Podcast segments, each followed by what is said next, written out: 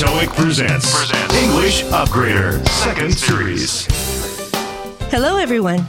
白石りさです TOEIC presents English Upgrader Second Series ではビジネスで必要な様々な英語の表現に加え日常でよく出会う場面にも注目し皆さんの疑問に答えていきたいと思います。さて今回はゲストをお迎えして英語によるインタビューをお届けします。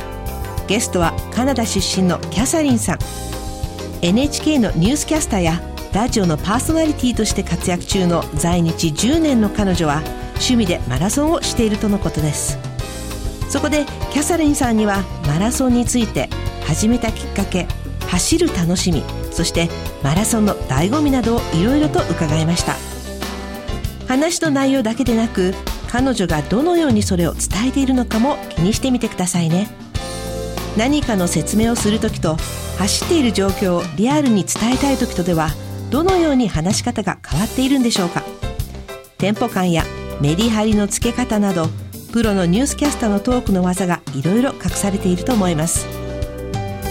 TOEIC スピーキングテストではアナウンス文や広告を読み上げる問題がありますからキャサリンさんの話し方を参考にして練習するとテスト対策にもなりますよ。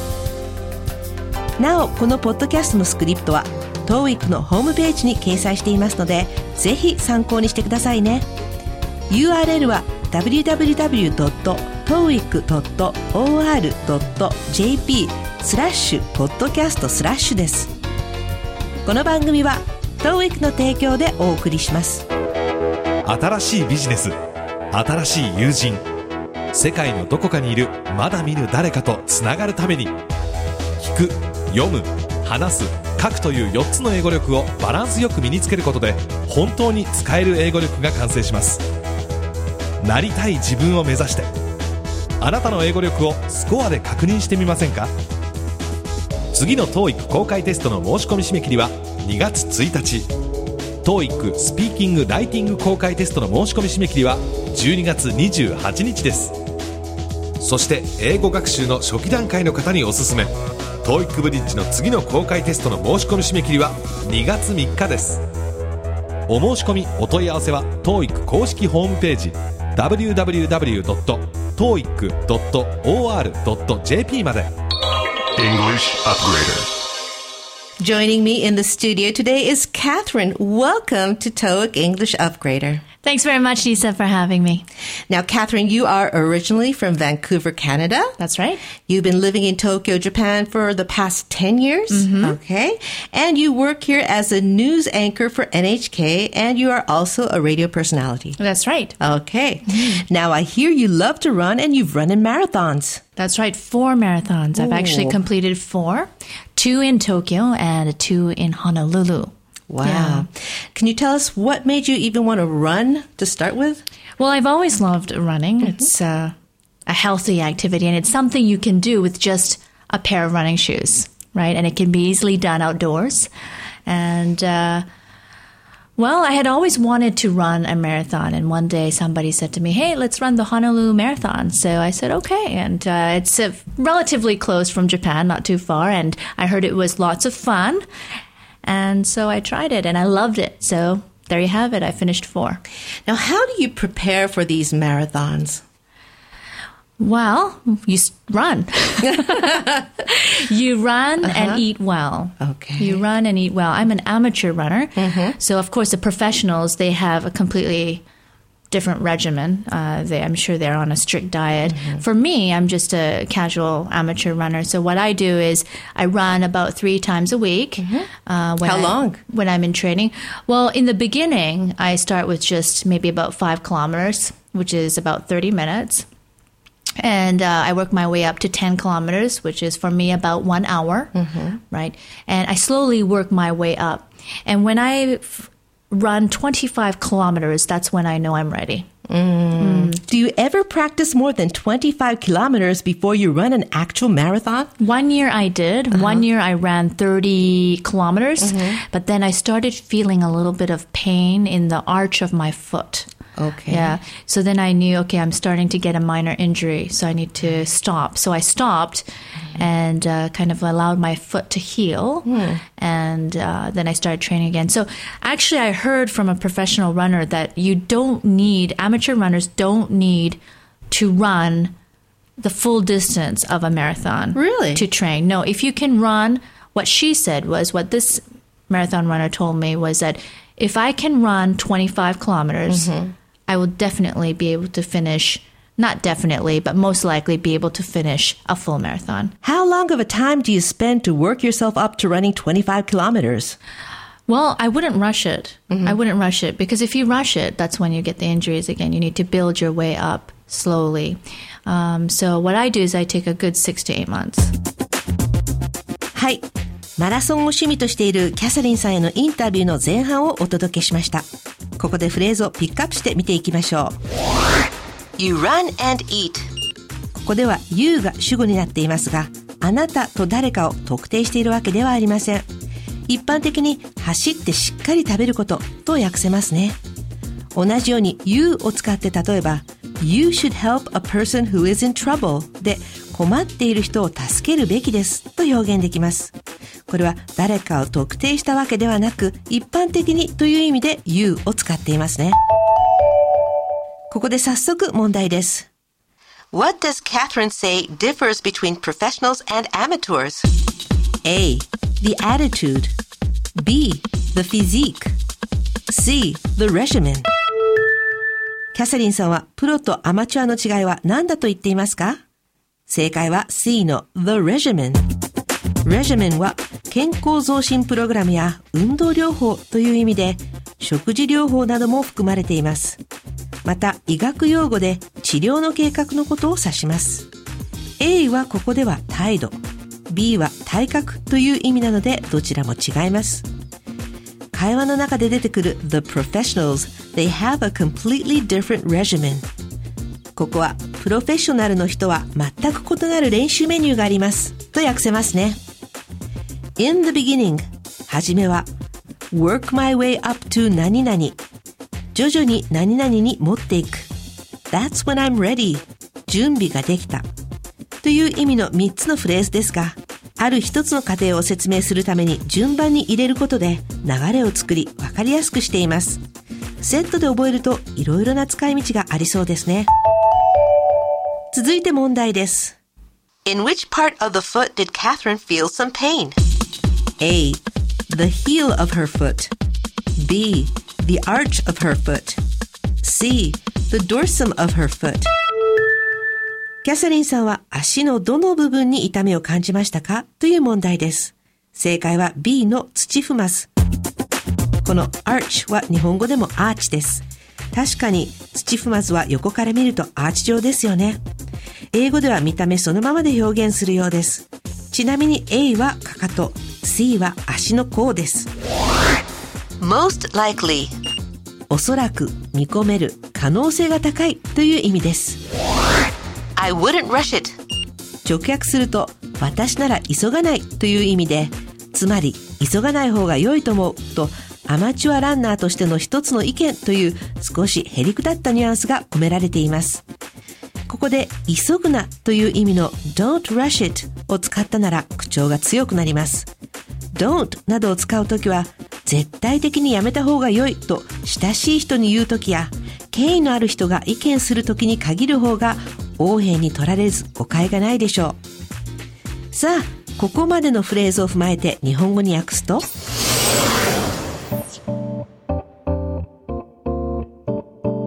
本日スタジオにお越しいただいたのはキャサリンさんです。TOEIC English Upgrader へようこそ。お招きいただきありがとうございます。リサさん。早速ですが、キャサリンさんはカナダのバンクーバーご出身なんですね。その通りです。日本の東京には10年間住んでいらっしゃる。ええ。そして NHK のニュースキャスターとしてお仕事をされていて、ラジオパーソナリティでもあるんですね。そうなんです。わかりました。ところで、キャサリンさんは走ることが大好きで、マラソン大会で走られたことがあるとか。そうです。4回走りました。実は4回完走しました。東京で2回、ホノルルで2回です。すごいですね。そもそも何がきっかけでランニングを始めたのですか？そうですねずっとランニングが好きだったんです健康的なことだしランニングシューズ一足あればできることですそれに簡単にアウトドアでできますよねそれとずっとマラソンをやってみたかったんです。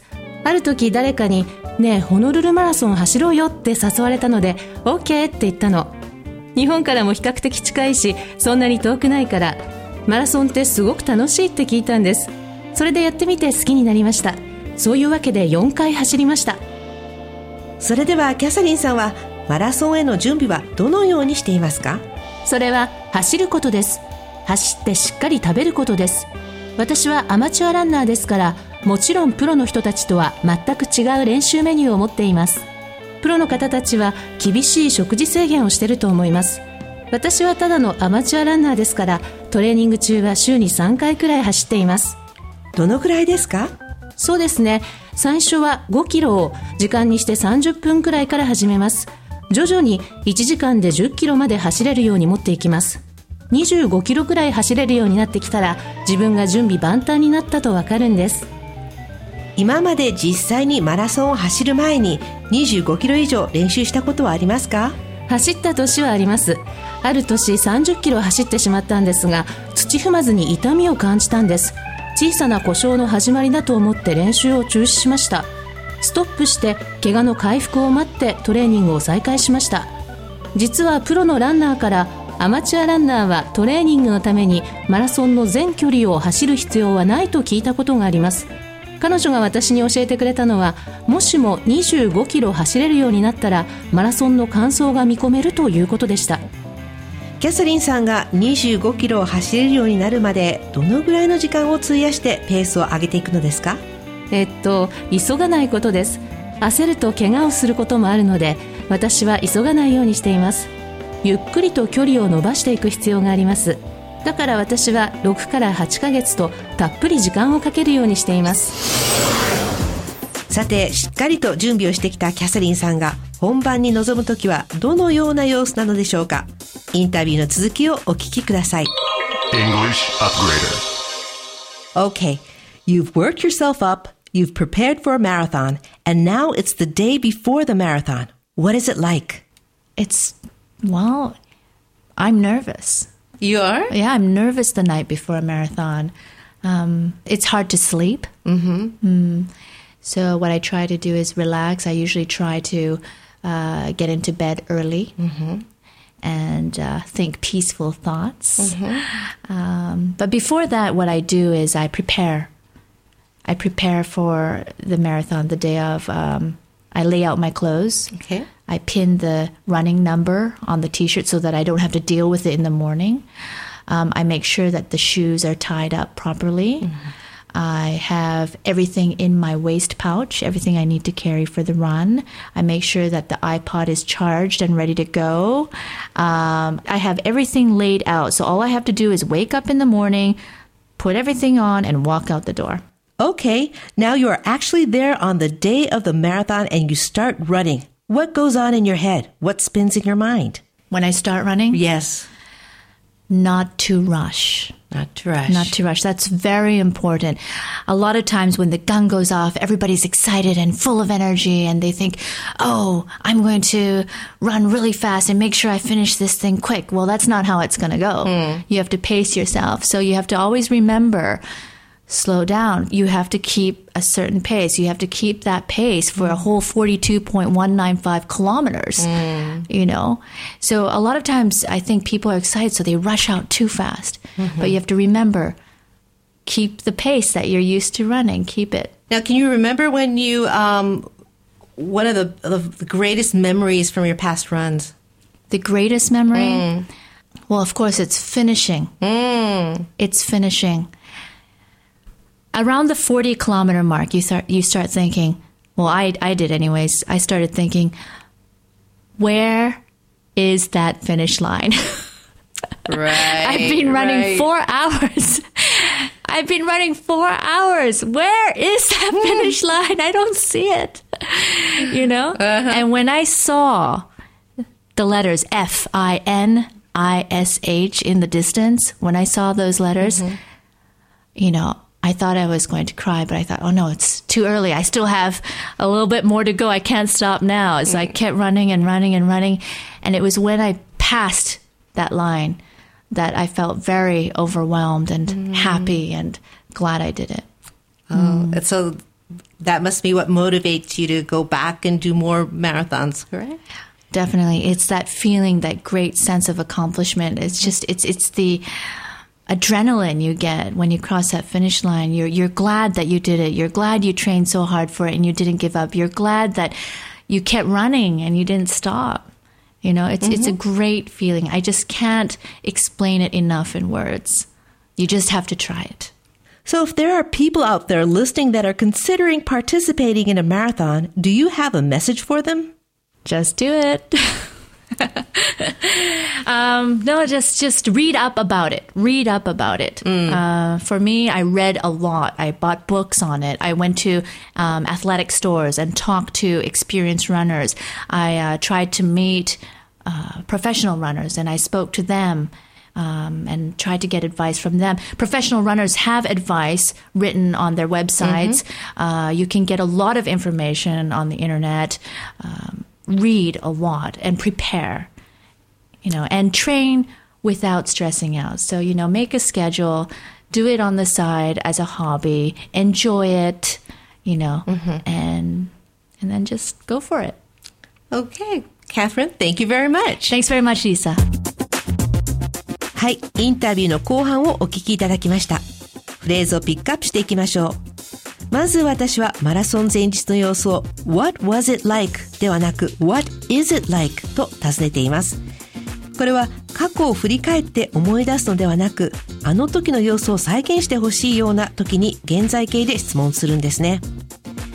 キャサリンさんもそれに答えて I'm nervous 緊張していると現在形で話しています。こうすることで聞いている人に臨場感を与え、また状況がストレートに伝わってきます。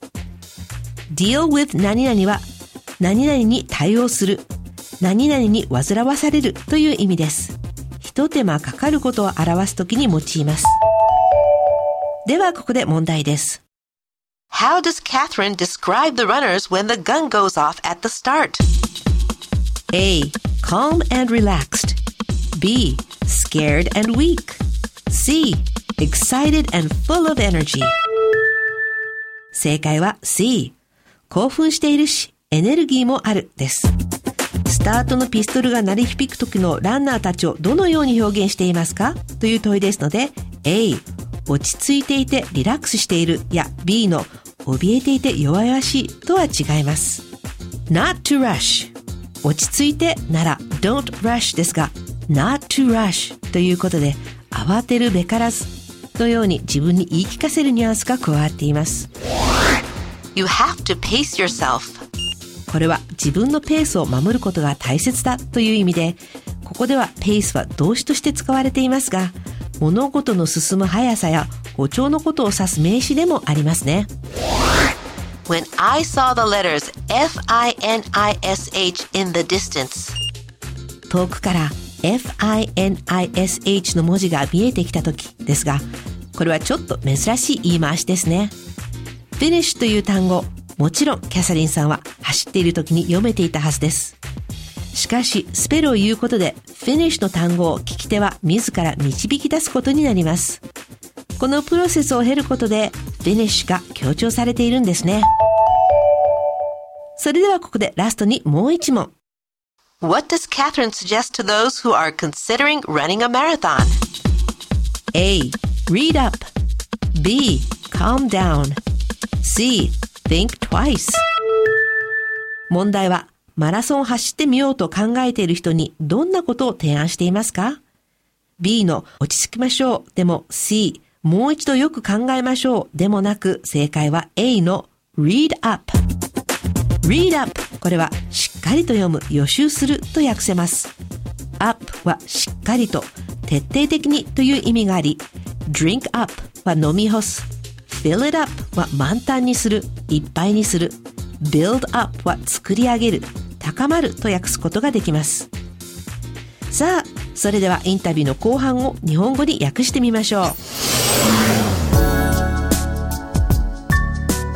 それでは徐々にペースを上げてマラソンへの準備が整いました。マラソンの前日になりました。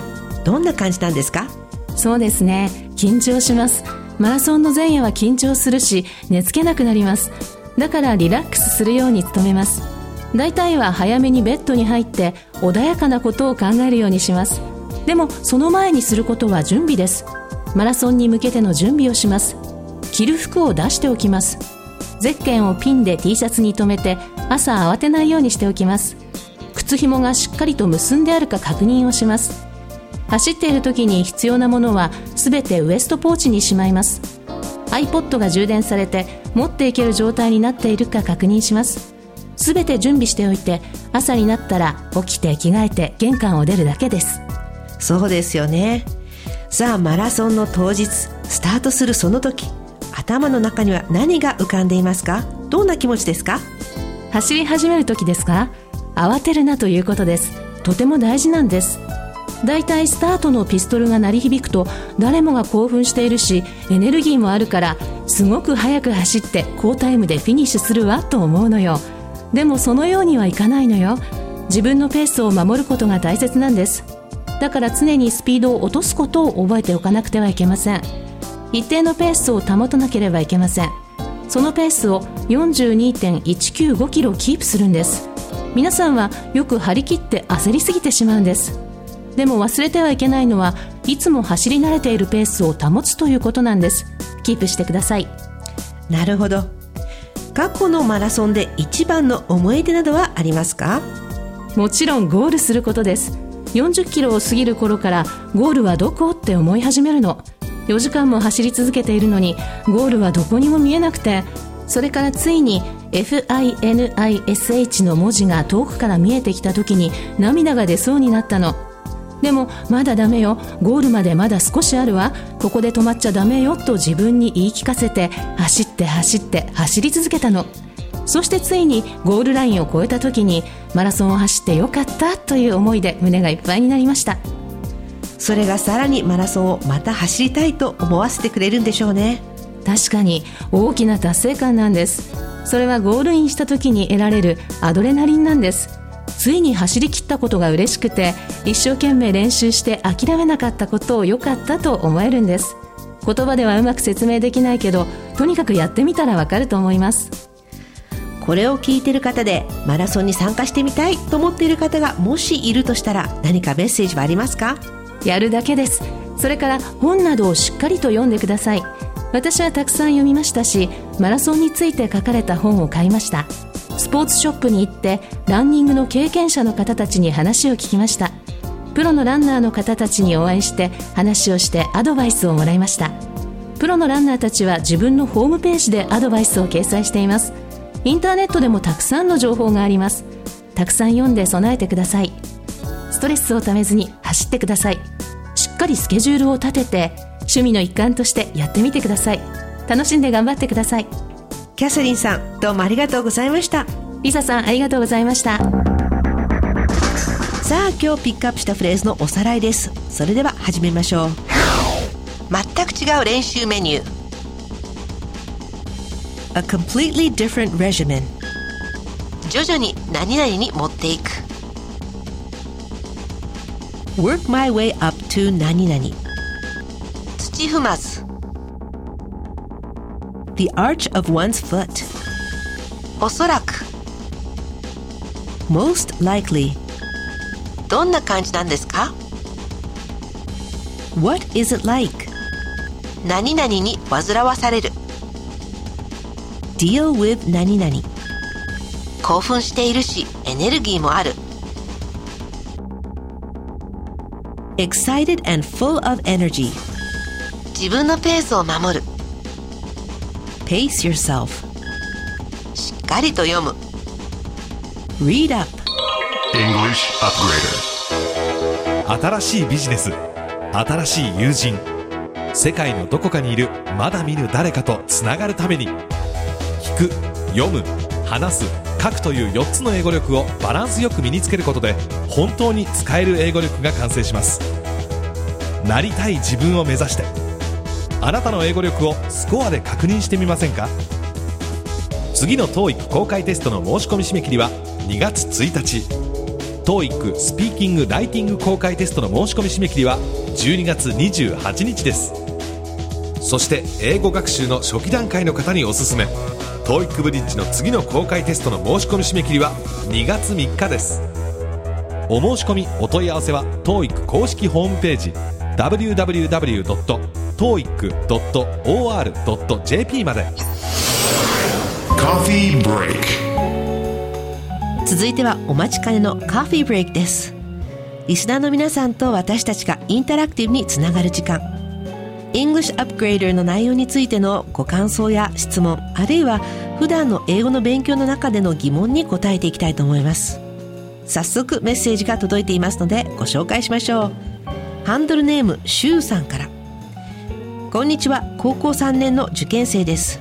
ファーストシリーズを聞いていて今回セカンドが始まってとっても嬉しく思っています。ここで質問なんですが leave 誰々 alone っていうフレーズはよく言いますよね。では keep 誰々 alone という言い方はできるのでしょうか？ネイティブの先生はそんな言い方はしないと言っていたのですが文法的に間違っていないはずです。何がおかしいのでしょうか？教えてください。シュウさんメッセージありがとうございます。では早速見てみましょう。Leave 誰々 alone で誰々を一人にしておく。誰々をそっとしておく。という意味ですね。つまり自分と相手の今のつながりから leave 去る。相手を自分から解放するニュアンスがあります。しかしご質問の keep 誰々 alone ですが keep は何かを守る維持する。同じ状態を保ち続けるのように leave とは逆の意味がありますので keep 誰々 alone は誰々を一人にすることを維持するということになりこれではちょっと意味が通じません。ただし keep a dog alone のように犬を一匹で飼うという言い方もあります。これもそっとしておくというニュアンスはないですね。実際に keep を入れた英文は近づかない避ける遠ざけるという意味の keep away のような場合に使うといいですよ。keep John away from the refrigerator でジョンを冷蔵庫に近寄らせないでという意味になります。シュウさんこれで分かりましたか？受験まであと少しですね。頑張ってください。TOEIC presents. presents English Upgrader Second Series. さあいかがだったでしょうか？今回はキャサリンさんのインタビューというスペシャルバージョンをお届けしました。情報を的確に伝えるニュースキャスターという仕事をされている方だけあって聞き取りやすいだけではなく大切なポイントを繰り返し言うことでインパクトを与えたり間を置くことで余韻を残したりまたランナーとしての気持ちをありのままに伝えることで聞いている人をレースに引き込んでいましたよね。このように一つのインタビューの中でも伝え方を変えることでメリハリがつきしっかり聞く側に内容が届いていたように思います。キャサリンさんのようなプロの方の話術ぜひ一般的な英会話の際にもそしてプレゼンテーションの時などにも参考にしてください。そしてキャサリンさんも走ったことがあるホノルルマラソンですが今年は12月12日に開催されますね。参加される方はキャサリンさんのアドバイス Not to rush を思い出してみてください。健闘を祈っています。TOEIC presents English Upgrader Second Series お相手は白石りさでした。この番組の内容は TOEIC テストの出題内容とは関係ありません。皆さんの日々の学習にお役立てください。この番組は TOEIC の提供でお送りしました。This podcast was powered by Orbitune, your total podcast solution. Orbitune.com.